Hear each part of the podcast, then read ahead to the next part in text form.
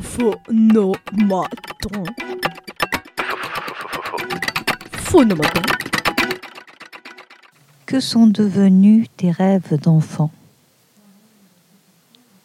Mes rêves d'enfant sont là, dans mon cœur. Il y en a qui ont été concrétisés et d'autres à venir. D'autres qui sont très enfouis encore euh, à l'intérieur de moi et que j'essaye de refaire germer.